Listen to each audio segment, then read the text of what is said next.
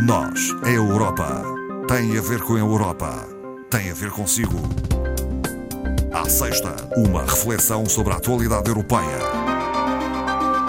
Marco Teles, coordenador do Europe Direct Madeira, está connosco esta tarde. Boa tarde. Boa tarde, Marta. Marco Teles, vamos começar por fazer uma referência ao décimo pacote de sanções eh, contra a Rússia, adotado e anunciado pela Comissão.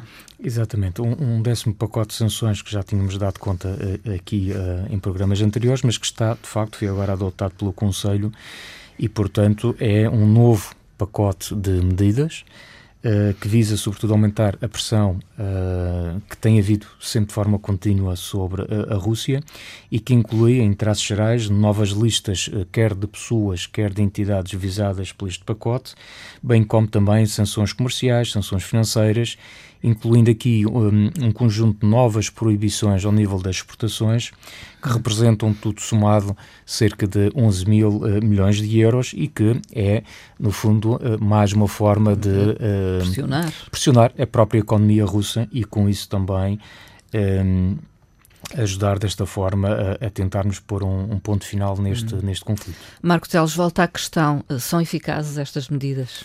A Comissão Europeia pensa que sim, uh, senão não avançava nesta direção uhum. e os Estados-membros também, porque uhum. efetivamente há provas em determinados setores que uh, estas sanções resultam. Estou-me a recordar em, em, setores estratégicos, por exemplo, na, na aviação comercial uh, russa, por exemplo, há dificuldades uhum. imensas eh, devido às proibições de exportação de materiais que, que, servem de suporte e equipamentos que são de suporte a, esta, eh, a este setor em particular. Mas outros muitos existem, sobretudo ao nível de produtos tecnológicos, produtos industriais críticos. Portanto, essa seleção é feita de forma criteriosa e, e o objetivo é mesmo esse, é ter impacto. É claro que nós estamos a falar de um país com recursos imensos, não é? Se calhar, uh, uh, em algumas uh, matérias pensava-se que o efeito seria mais imediato e, afinal, não se está a revelar essa eficácia assim tão, tão rápida quanto o desejável mas para todos os efeitos são sempre é sempre mais uma ferramenta ao dispor e que de certa forma causa essa pressão e contribui, claro que sim. Falando ainda da solidariedade da União Europeia para com a Ucrânia, a Comissão Europeia fez um balanço da aplicação da Diretiva Proteção Temporária. Sim, este aspecto parece-me importante, sobretudo para, para os deslocados que estão Sim. a viver nos, nos diferentes Estados-membros da União Europeia. Portanto, esta diretiva, convém recordar, ela foi acionada a primeira vez uh, a 4 de março do ano passado uhum. e, portanto, foi uma resposta encontrada na altura pela União Europeia, uh, uh, portanto, esta agressão da Rússia uhum. contra a Ucrânia e, desde logo, foi concedida uma proteção imediata na União Europeia a cerca de 4 milhões de deslocados eh, dos quais a grande maioria, cerca de 3 milhões, uh, eh, estas deslocações ocorreram logo no primeiro semestre de 2022. E é isso mesmo, uma proteção temporária é uma para prote... acudir a algo É, é uma proteção uh, temporária na medida que na verdade, isto é um mecanismo de emergência que a União Europeia tem ao, ao seu dispor, que é apenas ativado em circunstâncias uh, excepcionais, de, de afluxo fora do normal, digamos assim, de deslocados, e na prática, o que é que isto se traduz? Traduz-se traduz na possibilidade das pessoas deslocadas poderem beneficiar de direitos que estão harmonizados em toda a União Europeia. Ou seja, os mesmos direitos de um cidadão os, os europeu. Mesmos, os mesmos que um cidadão europeu, e, uh, uh, uh, e aqui no fundo um, um aspecto que é muito importante, que são os mesmos direitos em toda a União Europeia. Ou seja, hum. não haver aqui a situação que era, vamos supor, que Portugal respondia, dava uma determinada resposta ao acolhimento do, do, dos deslocados ucranianos, por exemplo, a Espanha tinha outra resposta, a França outra, e portanto Sim. íamos ter aqui uma, uma disparidade de situações. E portanto, isto é uma resposta de direitos uh, harmonizados e estamos a falar de que direitos? Desde logo o direito de residência uh, em qualquer uh, país da Estado-membro da União Europeia e, decorrente desse direito de residência, o acesso ao trabalho. mercado de trabalho, se assim o entender, uh, logicamente, o acesso à habitação, à assistência social, à assistência médica e, no caso de menores, o acesso também uh, à educação. Aliás, nós temos uh, essa situação, até aqui na região, sabemos temos uma Sim. comunidade já integrada de estudantes que, obviamente, precisam de continuar a sua formação escolar e uh, as escolas, obviamente, fazem aqui um, um, um grande uh, esforço também no sentido de conseguir integrá-los e dar resposta às necessidades que eles têm, sobretudo decorrente das dificuldades das línguas. E é? isto será uh, renovado ou, ou é previsível ou já tem um, uma previsão de, não, para vigorar? E, efetivamente, esta, esta situação desta diretiva de portação temporária, ela tem um limite de três anos, mas ela é renovada anualmente e, portanto, o que aconteceu é que terminou agora o período em que ela tinha entrado em ação, em que tinha sido um ativada e, portanto, veio-se agora confirmar que a adoção, novamente, a renovação desta uh, diretiva de proteção temporária por mais, uh, por mais um ano.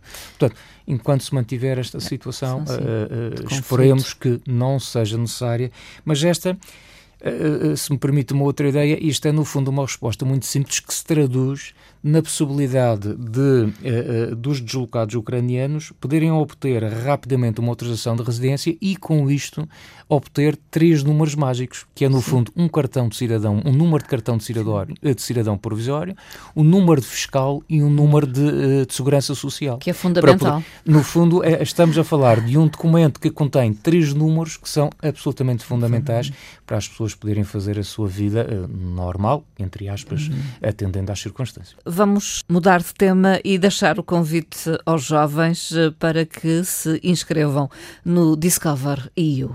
Exatamente, portanto, uh, estamos a falar de um programa uma ação que é, pertence ao conhecidíssimo programa Erasmus, que é, de resto, se não o programa de maior sucesso da União Europeia, certamente um dos maiores de maior sucesso dentro da União Europeia, e é um programa, neste caso, uma ação específica dirigida aos jovens com uh, eh, 18 anos que sejam residentes na União Europeia ou num dos países terceiros que estão normalmente associados ao programa Erasmus, estou-me a lembrar da Turquia, entre outros, uh, por exemplo. Uh, o que é que isto se traduz na prática? É, é, a oportunidade de beneficiarem de uma, de uma experiência educativa, de uma experiência cultural, de uma viagem que normalmente é feita uh, de comboio, uh, na lógica que será um meio de transporte hum.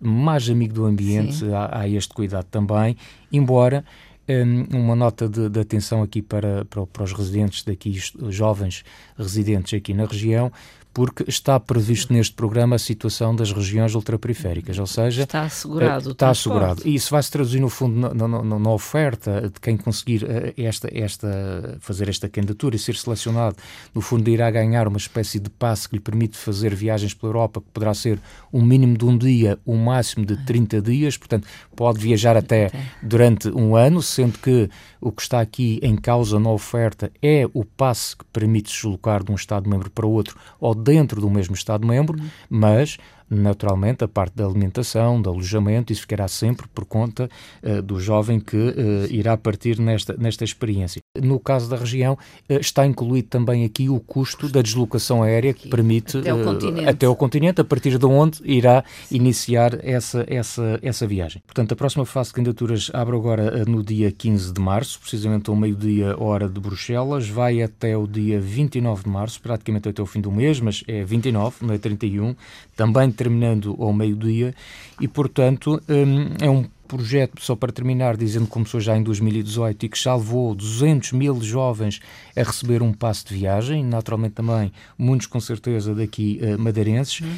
e só uma nota, quem é que de facto isto se destina? Àqueles que nasceram entre 1 de julho de 2004, inclusive, e 30 de junho de 2005.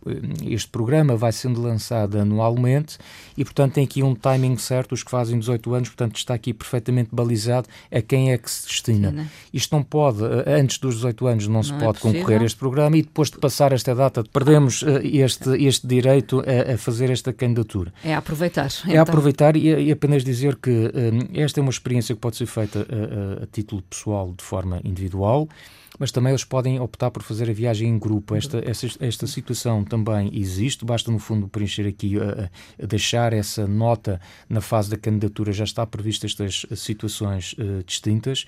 E, e esperar depois o resultado da candidatura Uh, e, e, pronto, aproveitar. Dizendo apenas que esta viagem, caso consigam este passo para uh, exercer este direito de, de, de viagem, uh, poderá ser utilizado entre 15 de junho deste ano até 30 de setembro do ano seguinte, portanto 2024. Uh, mas é uma oportunidade excelente e eu, à medida que vou passando também pelas escolas, naturalmente tenho também tem havido muitas, muitas sessões em que eh, habitualmente vou passando pelas escolas e confesso a percepção que tenho é que ainda há muito desconhecimento deste programa Sim. Discovery EU. Hum. O que é pena, porque isto é feito para jovens, para aproximar jovens, para dar a conhecer a realidade europeia e está aqui uma ferramenta realmente excelente hum. que quem tiver a, a, possibilidade e este gosto pela aventura deveria de facto aproveitar. Está na ordem do dia a mobilidade sustentável, foi tema de uh, um discurso uh, de Franz Timmermans uh, na Cimeira da Indústria Europeia das Bicicletas. Exatamente, eu, eu pronto, não, não escondo a minha. eu não escondo Sim. o meu gosto pelas bicicletas e, portanto, achei que, para não falar apenas de bicicletas na Semana da Mobilidade em setembro, achei por bem trazer este tema. Tem a ver com a participação do Vice-Presidente Executivo. Convém relembrar que Franz Timmermans é também o timoneiro do, do Pacto Ecológico Europeu, desta nova estratégia de crescimento para a União Europeia. Portanto, é alguém que está profundamente comprometido com a questão ambiental e uh, no âmbito da sua participação numa, nesta cimeira ligada à indústria europeia, um, uh, eh, ele veio referir que, uh, ou relembrar algo que de certa forma já sabíamos, é que a Comissão irá propor este verão uma declaração europeia Sim. sobre a utilização de bicicletas. Portanto, isto é algo que vem no fundo, reforçar a estratégia de mobilidade sustentável e inteligente da própria União Europeia, um documento que, aliás, é público. Ele também é um, um defensor do, uh, uso, da do uso, da bicicleta e um, um utilizador, um utilizador uh, da, da, da, bicicleta. E, portanto, veio aqui relembrar algumas coisas, uh, nomeadamente que é preciso integrar as bicicletas nos planos de mobilidade sustentável. Há várias estratégias aqui também que pode passar, pode passar pelos lugares de estacionamento de bicicletas. Sim. Falou também da própria importância que esta, que esta indústria já representa para a economia europeia, uhum. portanto, os valores são realmente impressionantes. Relembrando que 8 em cada 10 uh, eh, e-bikes, portanto, as bicicletas elétricas, que estão agora muito em voga, uh, são produzidas na Europa. Aliás, isso foi algo que ele também alertou para esta necessidade para nós não cairmos no erro de encaminharmos a produção novamente para fora da União Europeia. Obviamente não quer dizer que o que é feito fora não seja bom, mas seria interessante nós mantivéssemos essa tecnologia dentro de portas e que explorássemos este setor das bicicletas, nomeadamente as elétricas, as elétricas. que permitem sobretudo um raio de circulação hum. muito superior àquele que uh, está associado à bicicleta convencional.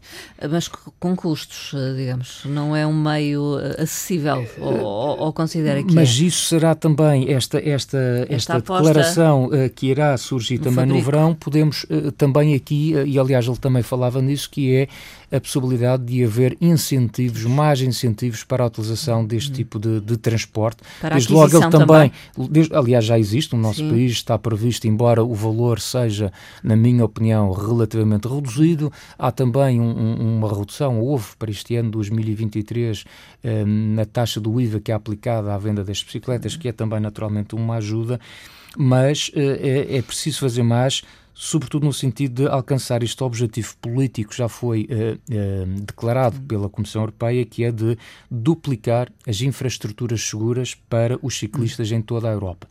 Isto é um desafio muito grande.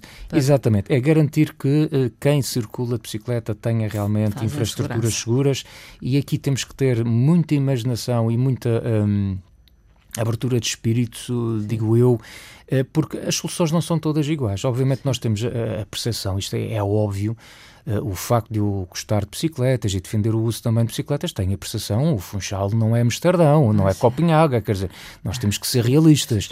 E, portanto, há soluções aplicadas nestas cidades de outra dimensão e com outras características, com outra orografia, que nós não temos. Sim. Agora, também o que não se pode estar a dizer, por é exemplo, é, é, aquela a frase Chavão. típica, não se pode porque a, a, região tem uma orografia, está bem, mas também não haviam bicicletas elétricas e agora existem. Aliás, Timmermans alertava também para a necessidade das próprias infraestruturas se prever, como já se faz para a questão rodoviária de, de redes de abastecimento, se pensar também nas bicicletas, na parte, na medida em que o, no, o ritmo a que as bicicletas elétricas estão agora a ser vendidas é realmente impressionante e, portanto, uh, uh, baixando os custos, uh, a maioria das pessoas, penso eu, em uso urbano irá optar por este tipo de, de, de veículo, pelas todas as facilidades que ele confere. Para finalizar, Marco Teles, o Dia da Europa aproxima-se, 9 de maio. e há uma cidade já onde as celebrações vão acontecer. Sim, eu, eu, sei que de facto faltam ainda dois meses, praticamente dois meses, mas era para dizer que eh, o Dia da Europa oficialmente no nosso país, eh, a representação da Comissão, o Parlamento, eh, essa celebração irá ser feita em Daria este ano, onde passado foi precisamente na cidade de, de Évora. Esta data assinala aquela histórica declaração de Robert Schuman que é considerado um dos, dos pais, digamos assim, da eh, União Europeia e dos seus valores, valores da paz, da solidariedade, da democracia também.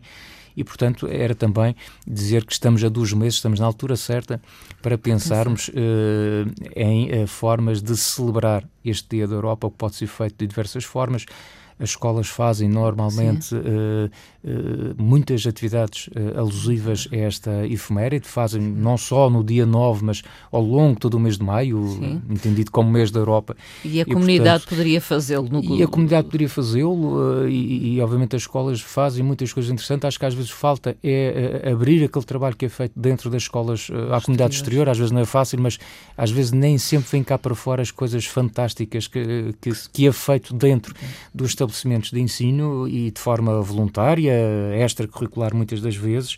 E eu creio que atendendo às circunstâncias em que nós estamos a viver atualmente, porque eh, este, este problema na Ucrânia é de facto um atentado a estes espelhares Sim. Eh, da União Europeia, da paz, Aos da democracia, valores. da estabilidade, dos nossos valores, e portanto está aqui um mote para celebrarmos este ano com muito entusiasmo uhum. a defesa uh, do Dia da Europa e destes valores. Sim. Marcos Teles, obrigada. Até à próxima Obrigado, conversa. Até à próxima. Bom fim de semana. Obrigado.